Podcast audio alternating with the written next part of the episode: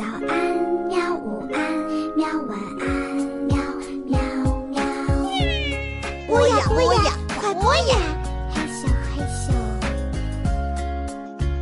更多精彩内容，请关注“博雅小学堂”微信公众号。国际大奖小说系列《无字书图书馆》，作者霍尔迪·塞拉。伊法布拉，译者李静阳，新蕾出版社出版。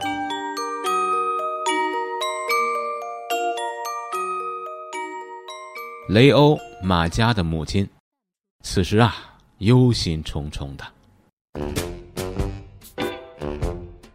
这次他的担心呢，不是因为本杰明了。她的丈夫每天都这么忧虑，密切关注着源源不断从首都传来的闲言碎语。有人说他们会掉脑袋，承担重责，还有，等等等等。他是在为他的女儿担心，他的宝贝女儿身上发生了一些奇怪的事情。女儿这个年纪啊。当然了，童年既去，将要进入艰难的青春期了。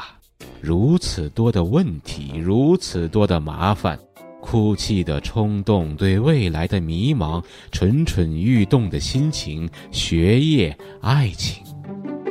青春期是一个绚丽的多事之秋啊，而马家又成长得那么快。当然，他已经长大了。但他肯定发生了什么事儿，肯定的。他已经有一个星期没看电视了，一个节目都不看，连平常他最喜欢看的电视剧呀、电影啊，甚至把他迷得神魂颠倒的《昆虫世界》都不看了。电视对他来说似乎已经不复存在了。以前啊，雷欧总是担心女儿看太多电视，而现在。而且他每晚这么早就上床了，九点他就已经开始打哈欠了，十点就上床休息了，这太不寻常了。两周之前啊，他每晚都要跟雷欧斗争一番，才肯在十一点前去睡觉，而且他从不睡午觉。奇怪的是啊，他现在睡得比以前更多了，而且不知道为什么。中午他还会睡个午觉。维生素，这意味着他缺乏维生素。学习、长大，镇上的那些破事儿，还有那个无字书的图书馆，哎，得带他去医生那里开一些维生素了。小心一点总没错嘛。马家可是正在跨越一个艰难的年龄段呢。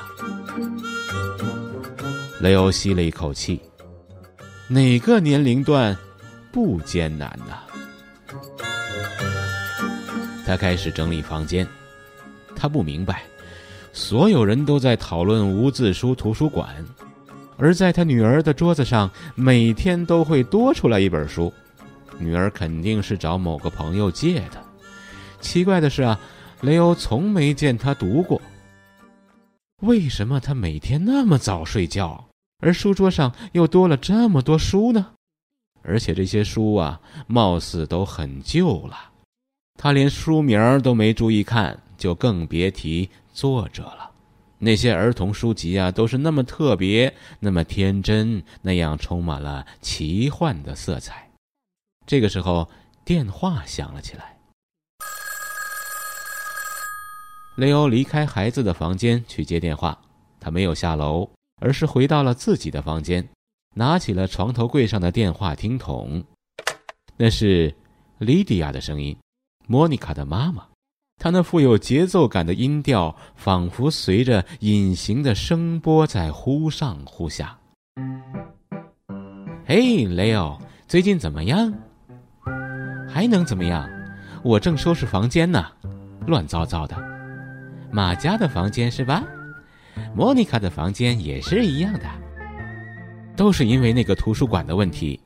她现在房间里的书啊越来越多了。莫妮卡的房间也是的，你看过就晓得了。啊，从什么时候起，你家莫妮卡也喜欢读书了？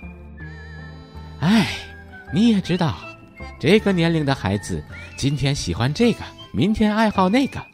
也许图书馆的事情引发了他们深思。帕尔米洛的妈妈也跟我说，他儿子的房间最近多了很多书。哼，这会变成一场瘟疫的。但是，塞翁失马，焉知非福呢？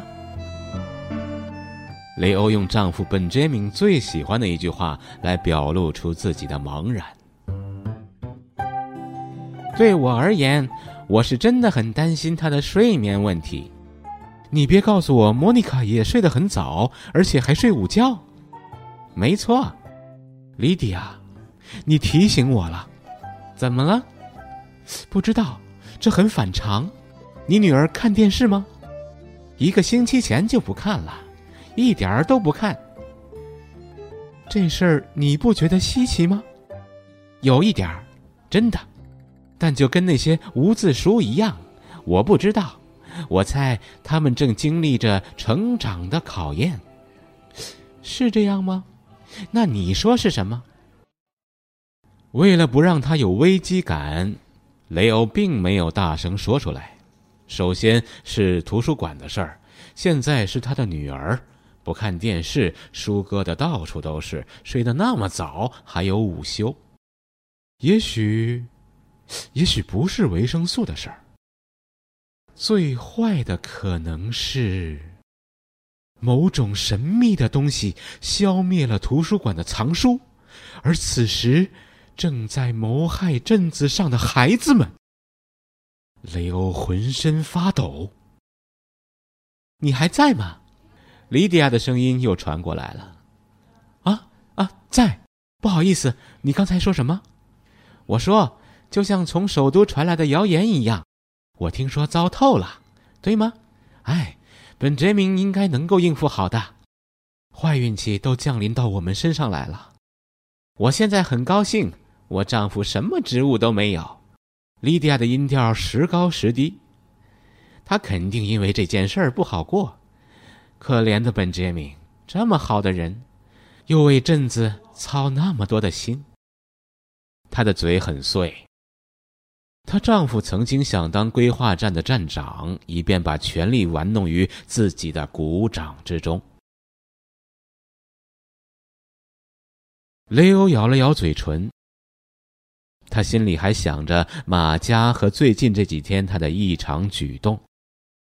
可以说，这一切都是从图书馆事件之后发生的。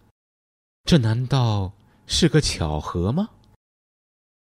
雷欧，雷欧，哎，好像你没在听我说啊？你还在吗，雷欧？